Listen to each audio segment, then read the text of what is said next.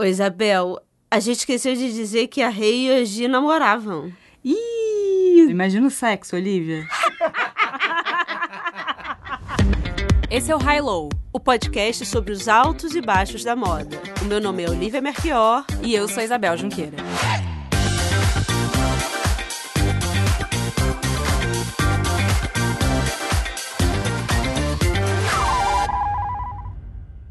Oi, Oli! Oi, Bel, tudo bem? Tudo. Nessa terceira temporada, a gente decidiu fazer mais um episódio sobre figuras importantes da história da moda. Fomos bem ambiciosas para esse episódio, porque a gente resolveu fazer sobre toda uma geração de estilistas, primeira geração de estilistas japoneses que aparecem nos anos 70, início da década de 80 e que mudam a história da moda. É, a gente, na verdade, tem algumas pautas de história da moda, como o Dior, que está sendo sempre a gente vai sempre caindo, né? É, a gente é. sempre tá tirando o Dior da pauta.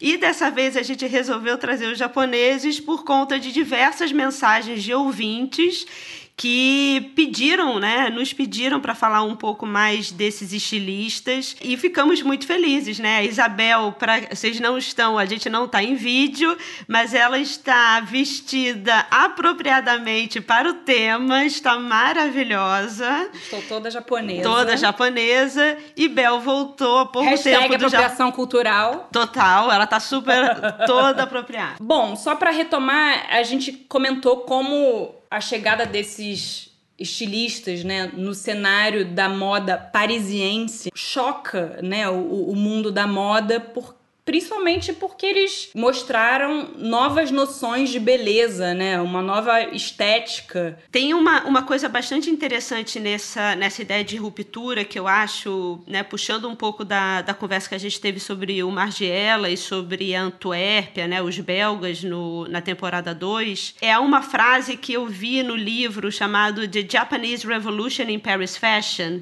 que foi lançado em 2004 da Yunya Kawamura que a gente vai deixar lá nas referências, mas ela fala sobre essa dificuldade de entrada nessa semana de moda tão estruturada que é a uhum. Semana de Moda Francesa, né? a Semana de Moda de Paris. E assim como foi muito difícil até para os belgas, mesmo sendo europeus, né, entrarem nessa Semana de Moda, imagina o que, que não foi a entrada dos japoneses, porque realmente é uma semana de moda que até a época privilegiava muito uma estética europeia, né, Bel? É. Eu acho que pro Kenzo e pro Issei Miyake que chegaram antes e trabalharam aqui, o Issei Miyake ele passou pelo Guy Roche e pela, pela Givenchy também, ele foi para os Estados Unidos, trabalhou com Geoffrey Beane e depois voltou para o Japão para, enfim, para abrir o, o, o estúdio dele. E talvez tenha sido um pouquinho mais fácil. O, a Rei e o Yamamoto chegam em Paris no mesmo ano, desfilam em 81 na, no Louvre. E eu acho que é aí que tem essa ideia de um grupo japonês. Eu tava vendo uma entrevista com, com o Yamamoto e ele falou que ele só se deu conta, só teve a consciência de que ele era japonês quando ele foi para Paris desfilar porque era, tinha, tinha essa coisa, né, do, do, do grupo japonês. E eu acho que também pelo fato do Yamamoto e da Rei terem uma estética um pouco mais radical, talvez, né? É, eu diria, ele... inclusive, que eles têm, a Rei principalmente, né? Mas o, o Yoji muito também na fala, eles têm um pouco de. Eles têm uma posição um tanto anárquica, né? Eles têm um estilo muito é, punk. Icono, iconoclasta. Iconoclasta. É. E não entendendo o punk ou anárquico como figuras que, que usam né, camisas rasgadas com a letra A e a bola e cabelo espetado.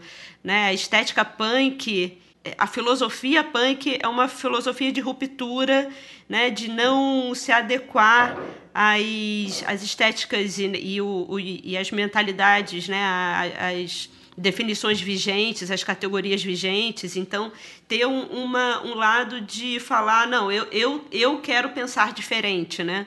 E eles trazem isso muito, né, do, do anárquico e do punk no tipo de do tipo de coleção, né, nas coleções que eles desenvolvem. É, e eu acho que também tem uma questão de princípios Se você pegar alguma, alguma fala do Issei em 82 e ver uma entrevista com ele em 2010, existe uma coerência e, e, eu acho que é a mesma coisa para o Yamamoto, é a mesma coisa para Rei. Inclusive eu estava lendo uma entrevista com ela na Another Magazine.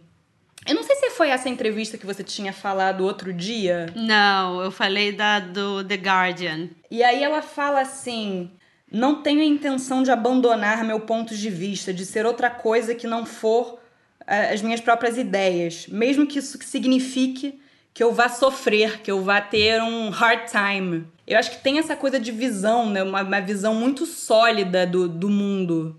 E ao mesmo tempo eu acho que uma visão, eu não diria triste, mas um pouco e bem pé no chão, né? Muito pouco otimista. É. Eu não diria também pessimista, mas é uma visão muito de que é, real. Real, assim, não, é. não existe muito muito esse lado da festa, né? Da, da fantasia. Da fantasia.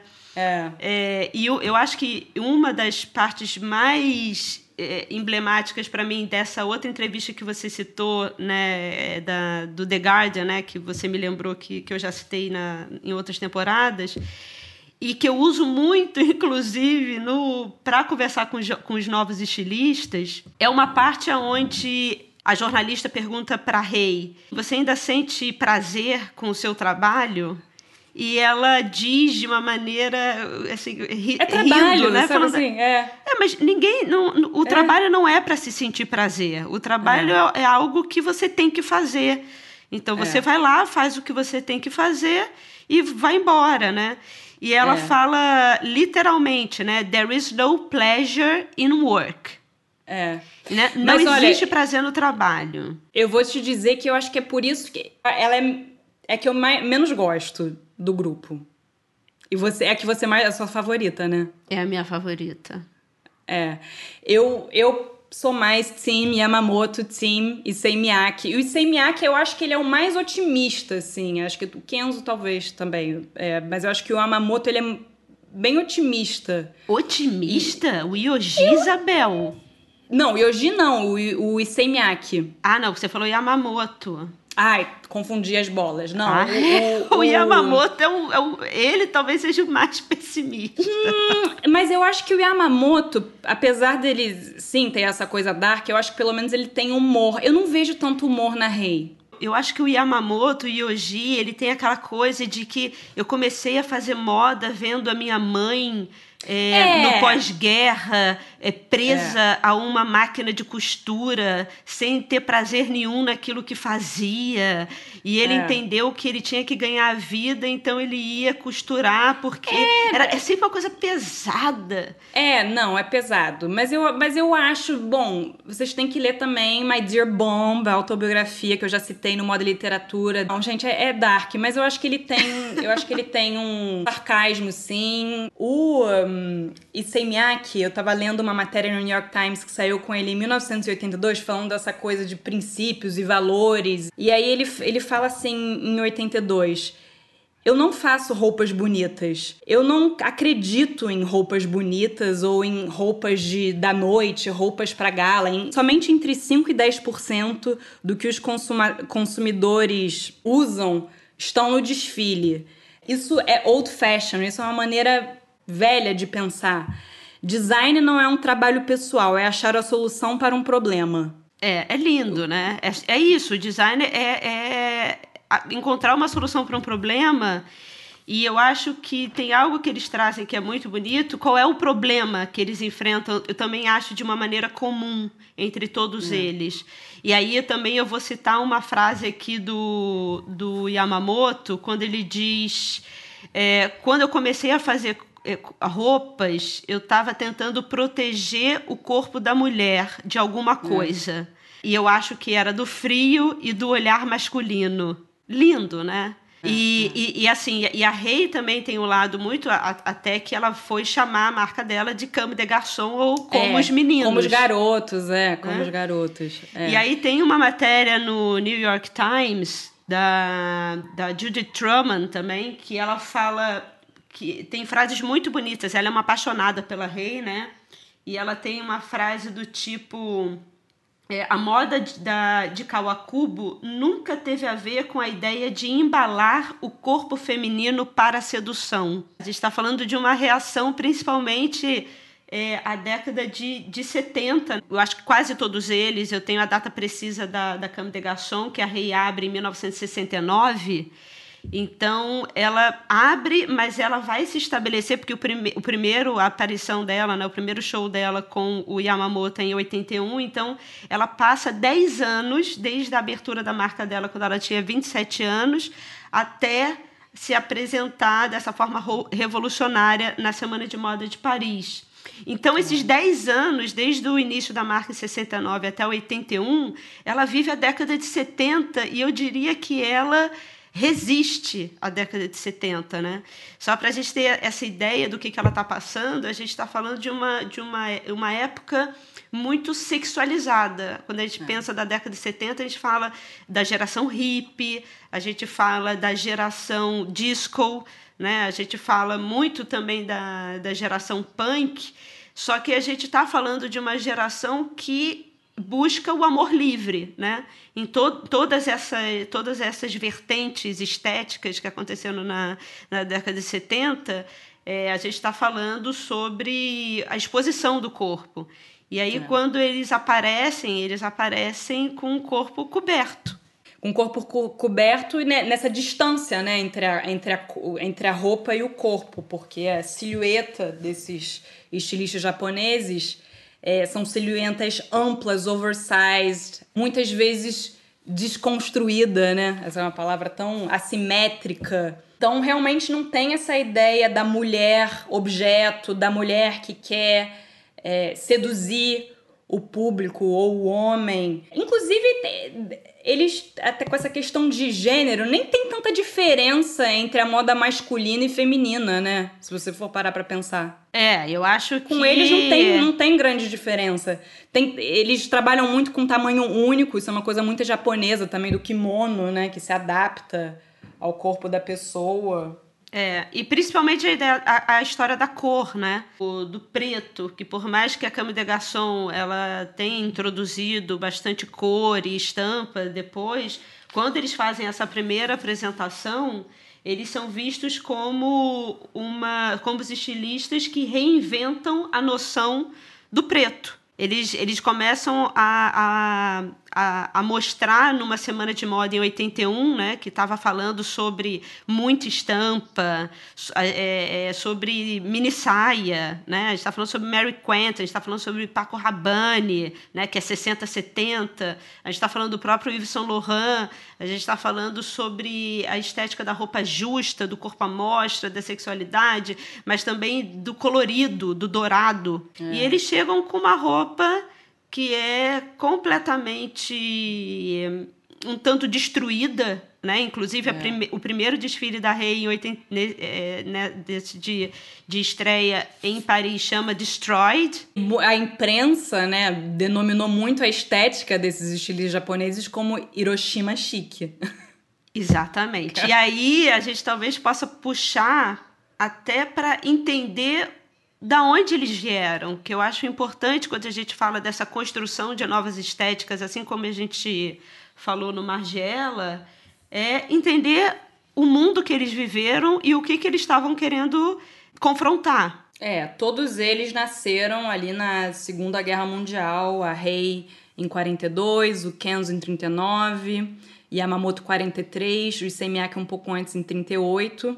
O Issei Miyake, ele nasceu em Hiroshima, e ele tinha sete anos quando a bomba atômica explodiu. Ele perdeu a mãe anos depois, ela morreu queimada né, de radiação, acho que três anos depois. Ele também teve queimaduras por conta disso. O Yamamoto também, ele mal chegou a conhecer o pai. O pai dele saiu para a guerra, ele era. Ele tinha acabado de nascer. Ele fala sobre isso no My Dear Bomb. Ele só tem uma foto com o pai. E a mãe teve que sustentá-lo, né? Como é. costureira, né? É. No, no, desespero. No, no, Japão, e aí a gente entendendo que o Japão, antes da Segunda Guerra Mundial, era, era um império, né? É. Era, era um país muito fechado. Durante a Segunda Guerra, ele foi um ponto muito estratégico, porque fica perto da China, fica perto do, da Rússia, perto da Coreia, perto do, dos países orientais. E primeiro ele se aliou né, aos países que estavam. Eu nem diria que ele se aliou à União Soviética, mas ele se aliou anti-Estados Unidos, numa maneira de defender o seu império. E aí, né, como todo mundo sabe, tem Hiroshima, acontecem as bombas atômicas de Hiroshima e Nagasaki em 1945, onde eles são, né, foi a única vez que uma bomba atômica foi lançada no mundo e foram nessas duas cidades, e isso acaba com o país. Para ter uma ideia, a população japonesa, ela reduziu em meio milhão de pessoas durante a Segunda Guerra. E ela teve toda, né, um país muito pequeno, e ela teve, ela foi completamente destruído. Então, essa geração ela está crescendo num Japão ocupado pelos Estados Unidos, né? Um, um Japão que foi que se rendeu, ou seja, toda a moral, toda a ideia da, da força cultural, ela estava subjugada ao seu vencedor. Então, quando isso acontece, quando, quando o Japão é ocupado, não é apenas uma ocupação de, dos Estados Unidos bonzinhos que vão chegar, ah, vamos agora reconstruí-los, porque agora vocês entenderam que tem que ficar com a gente e não com os, é, os comunistas. Mas o Japão ele virou um palco, ele foi destruído né, intelectualmente, moralmente, e ele começou a ser um celeiro para o desenvolvimento capitalista dos Estados Unidos. O Yoji fala muito sobre isso numa entrevista, na, na entrevista do, do BOF, é, em outras que ele deu, que ele não escolhe o preto porque ele decidiu vestir preto, mas porque ele sentia que os olhos dele estavam sendo feridos pelo, pela coloração das roupas americanas. Porque a ideia até então era é, se reconstruir, ideia do New Deal americano, né, que é para você sair de uma crise e você é, é, vencer economicamente, politicamente, é, de uma forma nacional, é você ser capaz de consumir, você criar família e é. consumo. Essa é a base da década de 60. Mas o família e consumo de acordo com as normas americanas. E eu vou até citar agora um, um trechinho do My Dear Bomb, que é a autobiografia do Yamamoto. Ele fala exatamente sobre ornamento, né? Que é uma coisa que ele detesta. Tudo que tem, tudo numa roupa tem que ter sentido de estar tá ali. E aí ele fala: a ostentação de ornamentos e decoração na Europa são para mim nada mais do que uma brincadeira frívola jogada com a herança cultural de uma raça saqueando outra. A crença que o ouro é algo belo não é baseado somente no fato de que é um material brilhante. Ela está enraizada no seu valor de commodity. Aí depois ele vai é, desenvolvendo e ele fala: num sentido primitivo, a preocupação com aparências e ostentação das suas riquezas é uma característica amável da raça humana. Quando a prática se torna algo tão escancarável quanto hoje, me sinto constrangido.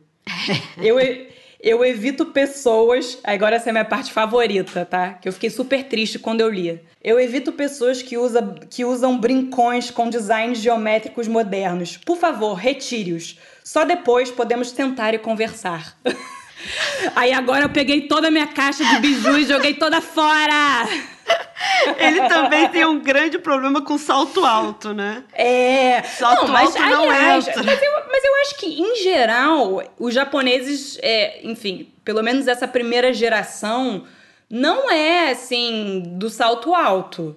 Eu acho que, inclusive, no primeiro desfile do Yamamoto em Paris, as modelos estavam descalças. É, a Rei e o Yamamoto já usavam muito, assim, para assessorizar os looks. É, Doc Martens. É, eu acho que a guerra é muito presente, tanto na estética é. quanto no discurso deles todos, de entender que o mundo não é bom, né? E é. entender que a moda não é um lugar onde é, eles vão encontrar uma felicidade frívola, mas algo que eles têm que fazer. É. é. É, assim que eles trabalham, que eles, que eles encontraram, e é onde eles conseguem traduzir um certo discurso, mas ainda um discurso muito amargurado e ressentido dessa, desse Japão ocupado, né?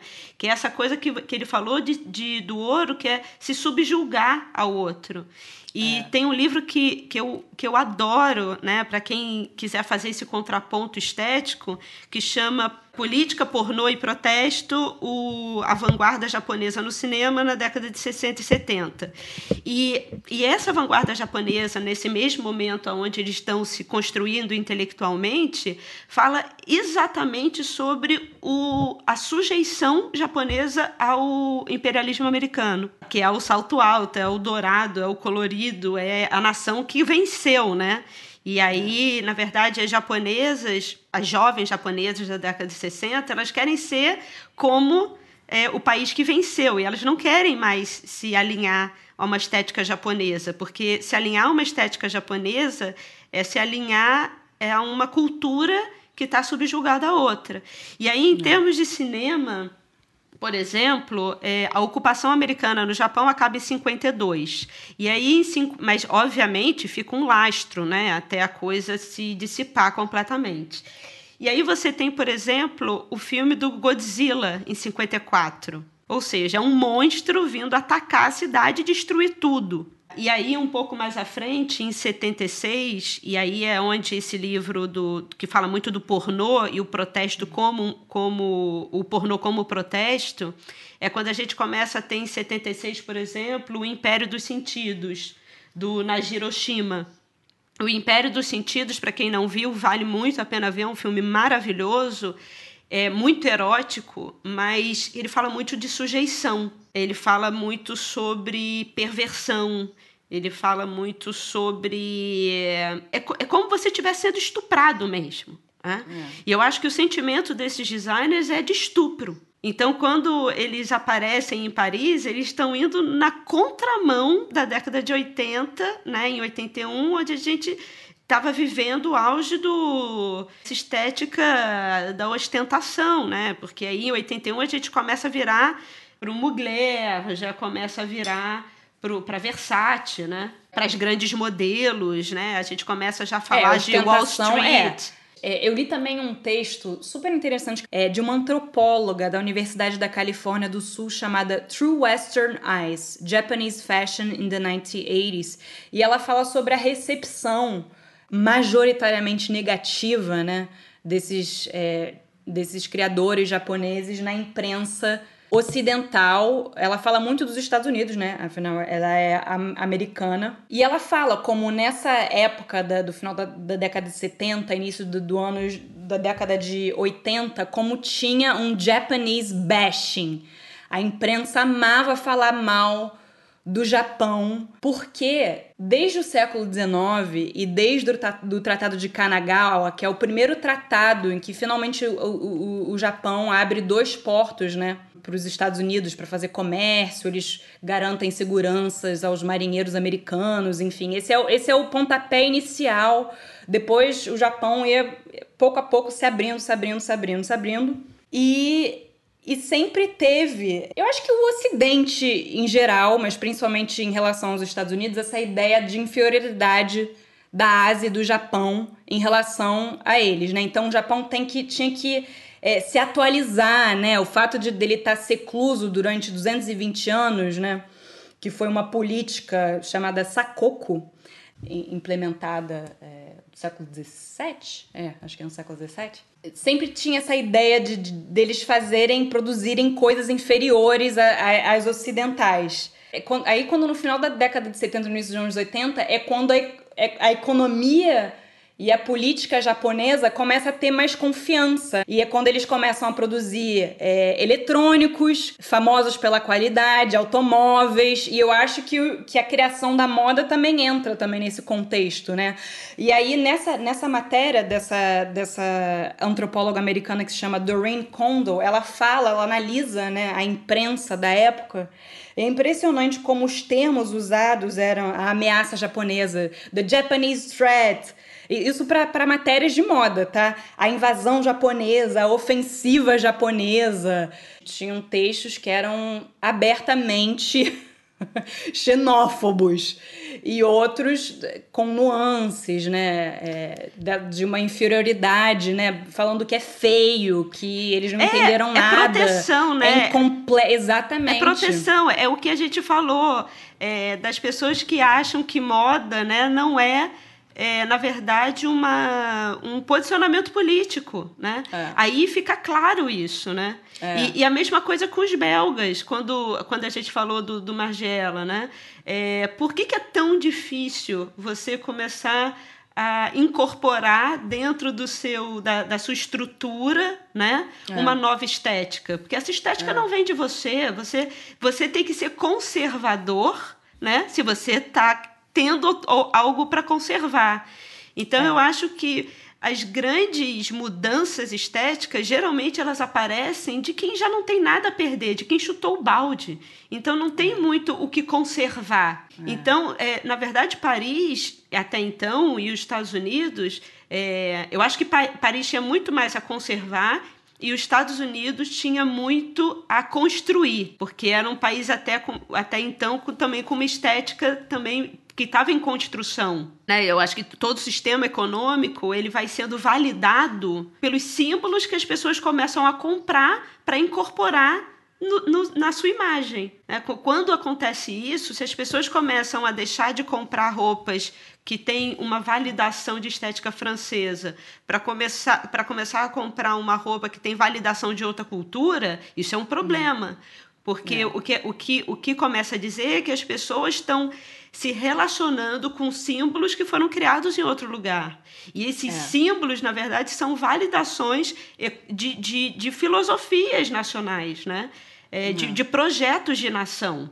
Então, quando os Estados Unidos ele vira essa grande potência vencedora depois da Segunda Guerra, ele está implementando o consumo como base principal, né, de ascensão pessoal, né? Então você é alguém no, na década de 50 e 60 se você tem um carro, se você tem um puta liquidificador, se você tem uma televisão, aí você é, é. alguém, é. né? É. Mas isso é o que? São valores, não são valores normais do ser humano, são valores que existem para impulsionar uma economia com uma mentalidade capitalista até então que estava sendo defendida principalmente para os Estados Unidos. Então, comprar esse dourado, esse balangandã, eu entendo hoje é. ter a raiva desse brinco. É. E é engraçado, quando a, quando a Rei foi homenageada, né? Quando ela teve a exposição dela no Metropolitan, isso deve ter o quê? Uns três dois anos, anos, quatro dois, anos? 2017. Uma coisa.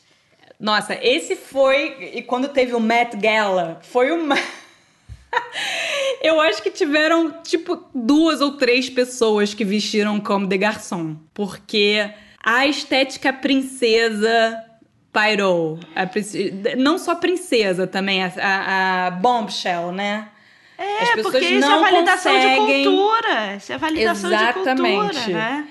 É. É, e, e, geralmente a validação de cultura da mulher é, que é envelopada para sedução. Com, com corpo corpaço, corpaço né? que malha, que está fazendo a dieta certa, né? E isso tudo é para manutenção da economia americana. E, gente, olha só, a gente está aqui, a gente não é, é anti-Estados é, Unidos, anti-imperialismo americano, quer dizer, anti-imperialismo americano eu sou contra. Mas não que a gente seja né, ban Estados Unidos, né? É. Não é isso. Mas é entender. A, a gente, o que a gente sempre faz aqui no podcast é fazer com que a gente cons consiga ter uma análise um pouco mais profunda do, do que é se vestir, né? Da, das, é. da política envolvida no sistema de moda. Quando a gente pensa nos japoneses, onde eles, eles vêm com roupas largas, escuras, né, sem muita estampa, sem muita alegria. Eles estão falando sobre uma realidade deles, assim como o, os seis da Antuérpia também falavam de uma Bélgica que estava ali imprensada entre França e Alemanha, entre grandes potências, e estava tendo a sua cultura completamente subjugada a outras culturas, né?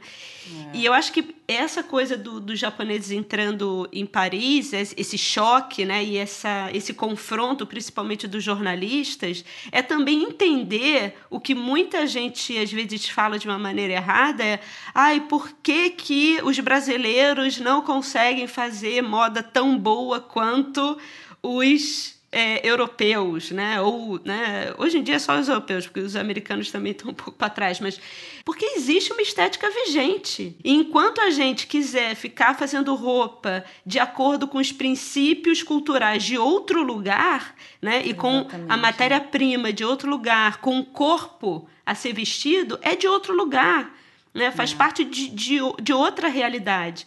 Então, ao invés de a gente olhar para a nossa própria realidade e querer transformar o que a gente tem em algo é, de pulso, né, em algo forte, potente, a gente fica querendo fazer o vinho Bordeaux. Não vai rolar, porque a gente não tem Bordeaux aqui. E eu acho que o que os japoneses trouxeram é isso. Não, a nossa realidade não é essa, essa, essa coisa colorida, bem feita e dourada, né? Ela é rasgada, ela é, é. Ela é desfiada, ela é, é, é, é disfórmica. A, a Rei, ela tinha essa mania de fazer as roupas... Mania, né? Essa estética, né? É, Esse princípio é. de fazer as roupas torcidas, né? É um corpo que ele é torcido, que ele tem é. volumes nos lugares errados, né? É, é um corpo que, que, que, é estranho, né? Que é um corpo dilacerado, que ainda acompanha até hoje, né? Ela é a man repeller por essência, né? Assim, é, ela é a, a primeira man repeller. e sabe uma coisa que eu acho muito engraçada dela, o Bel? É que assim, eu tenho certeza que ela fala inglês. Só que toda, gente, toda entrevista dela, ela leva um tradutor e ela se recusa a falar inglês. É. Então é, ninguém é. sabe se ela fala inglês, né? É, Mas eu acho isso maravilhoso. Sempre tem alguém com ela e a pessoa na entrevista fala: ela disse que é, ela não agora, gostou da sua pergunta. Ela é que menos da entrevista, né? Porque até o Yamamoto, que também não é, que faz o misterioso, ele, assim, ele deu bastante, assim, até mais do que eu pesquisando, tem bastante coisa sobre ele. Vocês é. podem achar no YouTube. Várias entrevistas ótimas, inclusive. A e gente vai deixar outra... nas referências também, né? Uma outra coisa que eu acho interessante deles é a construção e a relação com o tecido o, o Yamamoto, ele escreve muito bem. E nem tudo ele escreveu. Tem coisas que ele que são transcrições de áudios, assim, que ele gravava. E tem uma parte que é muito bonita que ele fala sobre os tecidos. Ele fala assim: assim como o homem vive e envelhece, um, te um tecido também vive e envelhece. Aí ele começa a falar que é só quando o tecido envelhece, depois de um, dois anos em que o tecido foi fabricado, é aí que ele revela a sua verdadeira beleza. Aí ele fala como ele tem ciúme das roupas de brechó e das roupas usadas e que é um paradoxo, né, para quem faz para quem faz moda e tem que todos seis cada seis meses tem que ficar criando, né, uma uma roupa nova. É, no livro ele terminar, ah, eu gostaria de criar o próprio tempo no que ele faz. O Issei Miyake, ele com pesquisa de tecido é tá em outro nível também. Ele tem várias linhas para início de conversa.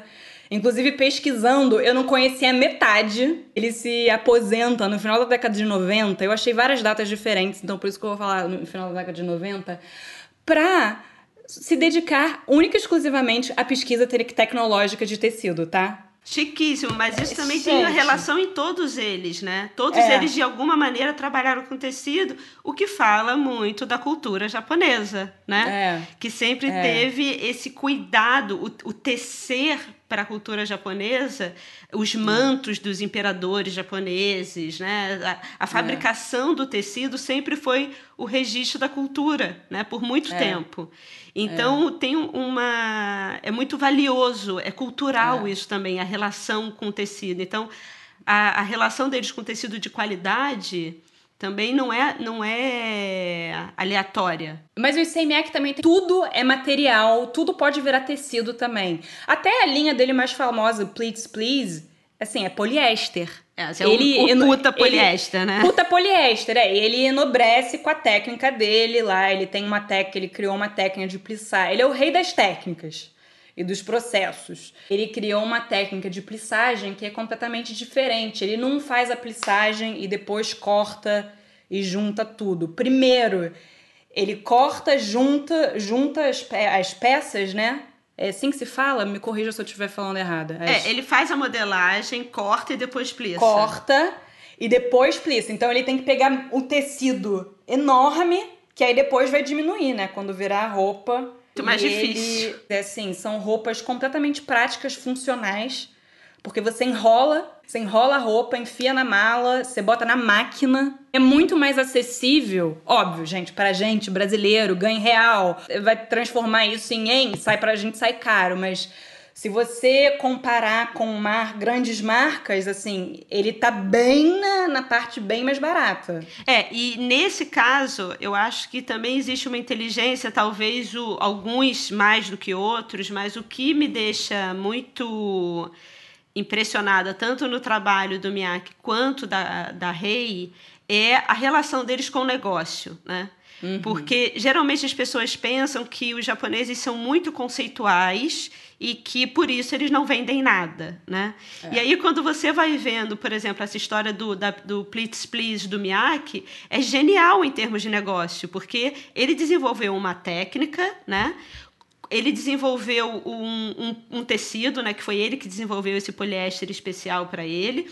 E ele fez um negócio baseado que ele não tem que trocar o tempo inteiro. As pessoas querem é. exatamente aquilo. Ele vai trocando é. a cor de vez em quando, faz um detalhe um ali, pouco a forma, um é, pouco a forma, é. mas é muito pouco, né? É. E ele tem uma identidade muito forte, mas isso também, em termos de negócio, é muito inteligente. Né? É. Porque ele tem um fornecedor de tecido, basicamente, ele tem uma, um processo técnico, e aí ele consegue ser é, fazer, com, que nem você falou, né, com que as peças tenham um, um valor agregado muito alto, mas ao mesmo tempo seja mais acessível, ou seja, roda mais, e ele consegue otimizar o negócio dele, né? E é. na, na, no caso da Rei, o que eu acho fantástico é que apesar dela ter esse título de vanguardista e ter os desfiles mais malucos das passarelas, né? As pessoas olham e falam: "Gente, mas quem vai vestir isso?", né? É impossível vestir essa roupa e tal. Em alguns, né? Outros são mais é, palatáveis, mas né, para audiência comum. Uhum. Só que o que as pessoas não sabem é que por trás desse desfile de vanguarda tem um negócio gigantesco, né? É, é a Rei, ela é casada com o Adrian Joffrey, que que foi, na verdade, ele é da, da África do Sul e ele conheceu a, a Rei e no início da no final da década de 80, início da década de 90, casou com ela e, na verdade, ele começou a trabalhar na Câmara de Garçom para ser gerente comercial, diretor comercial, né? Uhum. Então, era aquele cara que olhou para ela é, obviamente não deve ter sido apenas isso, mas que olhou e viu um potencial de negócio gigantesco no que ela fazia. Porque ele disse que quando ele a encontrou na década de 80, ela era, ela tinha um secto. Ela era vista como a musa, ela era uma entidade. É, cult total. É. Cult total. Então todo mundo bacana gostava dela, mas ela ainda não tinha essa cabeça super empresarial. Então ele ele, ele entra na história e eles abrem a. Não sei se todo mundo sabe aqui, mas a Dover Street Market, que é uma. que eles abriram em 2004 em Londres, que é uma loja conceito com, com essa ideia multimarcas, de multimarcas, né? é. É uma loja conceito com essa ideia de roupa de vanguarda, né? de estética é. de vanguarda, onde abriga diversas marcas que têm esse mesmo espírito é, revolucionário né? que, que a Rei é, conseguiu desenvolver. E aí depois eles abriram também em Tóquio e abriram em Nova York. E eles criaram uma, uma das coisas que ele também trouxe para a marca que foi muito inteligente é uma forma das pessoas conseguirem viver o mundo da cama e da garçom, não necessariamente sendo tão corajosas esteticamente para se vestir. É. Então ele cria o coraçãozinho com olhinho, é. né, junto com ela. E aí vira uma camiseta branca com o com o coraçãozinho com olhinho, vira um é. Converse com o coraçãozinho e olhinho, que é algo que é muito continua sendo a marca, né? continua tendo a assinatura de vanguarda, mas também abre a possibilidade de pessoas menos vanguardistas e que não querem estar na rua de uma forma muito desafiadora é, validarem a marca né? e falarem: olha, é. eu também faço parte desse mundo. Isso, em termos de negócio, é, é fenomenal. No caso do Yoji também, ele foi o primeiro designer a fazer colaboração com marca de sportswear que Exatamente. ele fez Adidas, a White Tree. Exatamente. Né? Então, assim. O que, tem, o que tem tudo a ver, né? Tem tudo a tudo ver também a ver. Com, com ele. Mas o que eu acho interessante deles é que eles não ficam naquele lugar hermético, né? Que muitos designers ficam falando, não, é. essa é a minha estética e eu não quero que o meu trabalho seja visto como um negócio. Eu falei, gente, vai viver é. como? Então é. eles têm essa capacidade de ter uma identidade de vanguarda né? Eles não precisam tornar a marca deles um produtinho básico e mequetrefe. Eles continuam tendo uma identidade forte, mas uma inteligência de como fazer negócio. O My Dear Bomb do, do Yamamoto começa com um e-mail do Vin Wenders, né, o diretor eles até fizeram um filme juntos, o Vin Wenders e o Yamamoto, não fizeram? Fizeram, Notebook fizeram. on Cities and Clovers. É, eu não, eu lindo. Vi, eu não Nossa, vi. lindo, lindo. É. E é nesse, nesse, nesse filme de 89 que o Vin Wenders vai filmando o Yoji e ele fala que ele vai apresentar o filme antes da coleção ser desfilada. E aí o Vin Wenders no final pergunta para ele: "Você não tem medo que as pessoas possam copiar a sua coleção, porque elas vão ver antes de você desfilar. E ele diz: elas podem confiar, é, copiar, nunca serei eu fazendo. É, Arrasa, é, meu amor. Coração. Arrasa. Beijo, Melica. É. Mas então, mas aí nesse, nesse e-mail que abre o livro, é, o Vin Wenders parece super preocupado. Ele leu na imprensa, né, que que ele viu que a marca dele estava com problemas financeiros. E a falência? E aí, na página seguinte, tem a resposta pro, pro Vin Vendors. Ele fala realmente estava com muito problema, mas teve um investidor, um super investidor que, que, enfim, que entrou na empresa. E ele fala: é, realmente eu perdi né, a propriedade da, da minha marca, não é mais minha. Mas ao mesmo tempo eu me sinto aliviado desse, desse. Ele fala que é um peso, que é a heavy burden ter a marca. Aí ele fala que ele vê isso de uma maneira positiva. Ah, quer saber? Não vai ter mais nenhum problema, não vai ter briga de, de herança na minha família. É, é. Eu, eu, acho que esse lado meio sombrio, né? Que o Yoji é. ele fala muito sempre, que ele gosta de sempre estar na sombra.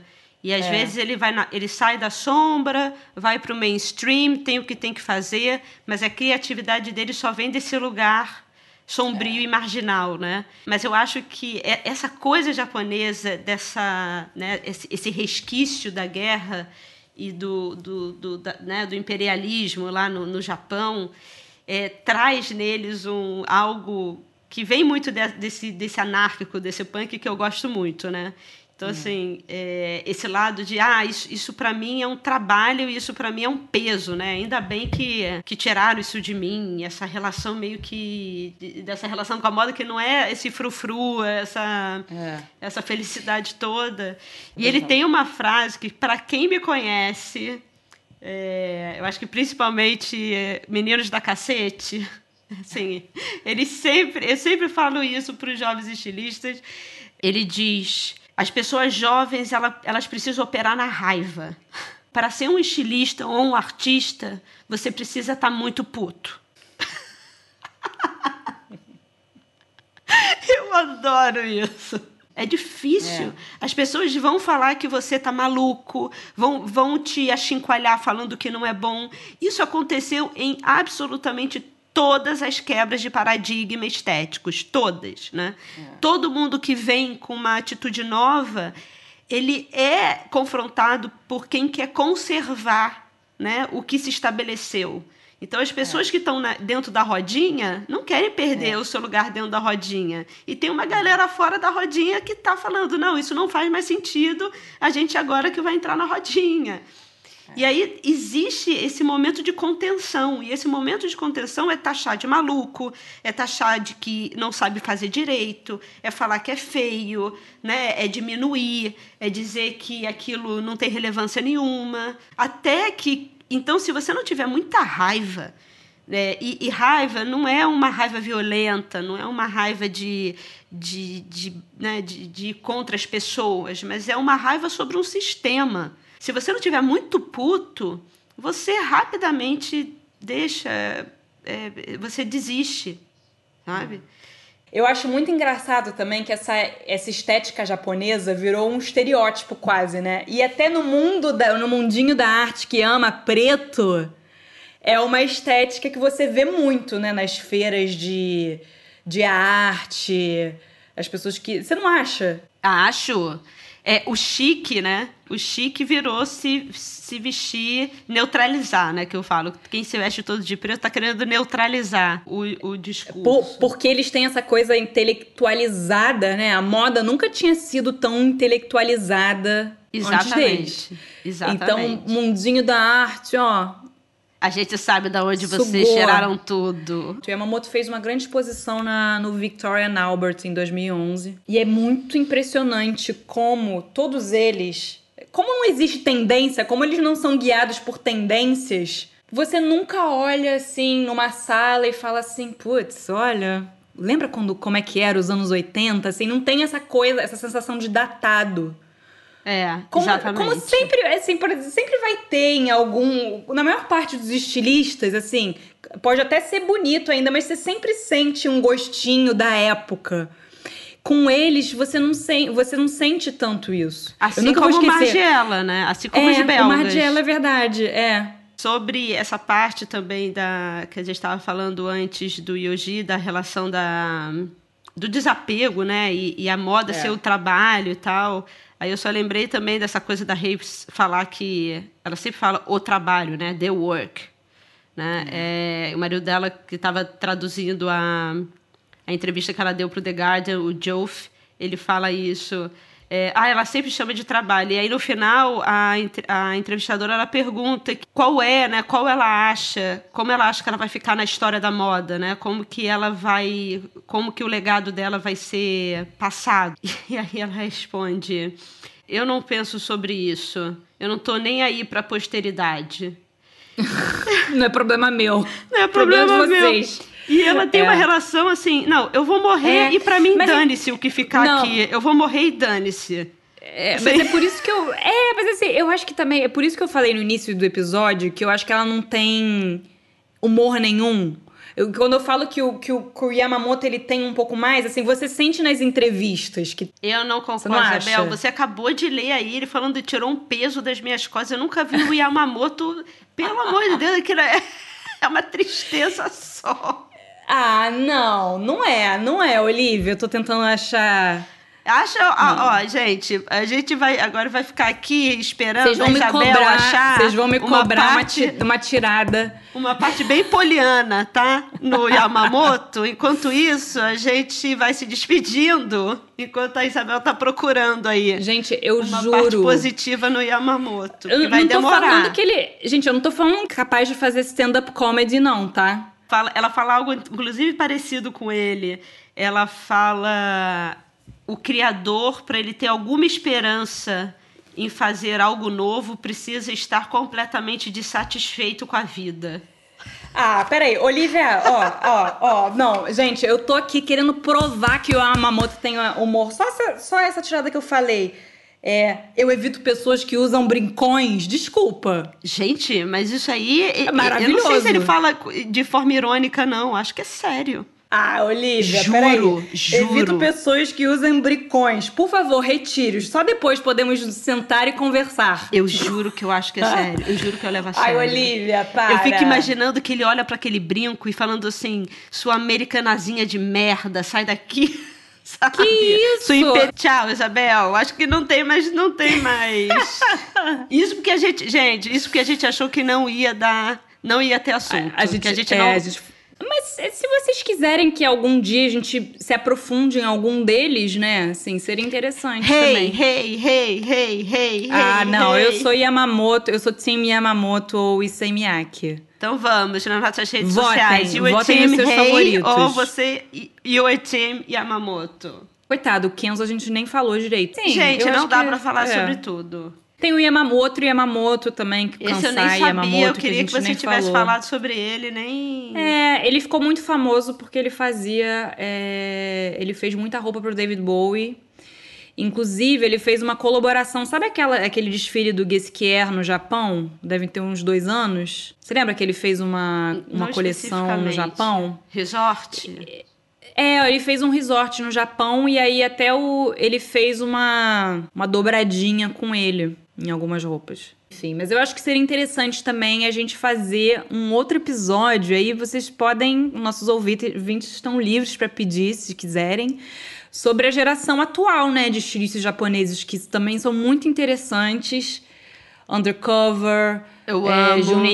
Junia Watanabe, é, quem mais? A, é, a Realage. Sakai, Sakai, eu amo. Sakai mara maravilhosa, Realage. Deixem mensagens no nosso Instagram, no nosso site, que agora vai ter comentários também. Se vocês querem ver, ver mais um episódio sobre designers japoneses, quem sabe. Mas então tá, vou aposentar meu kimoninho. Tá lindo, Isabel. Tá a gente vai deixar uma foto da Isabel no Instagram, tá? No Stories. Então é isso. Um beijo, queridos ouvintes. Beijo, Oli. Beijo, Bela. Até semana que vem. Até semana que vem.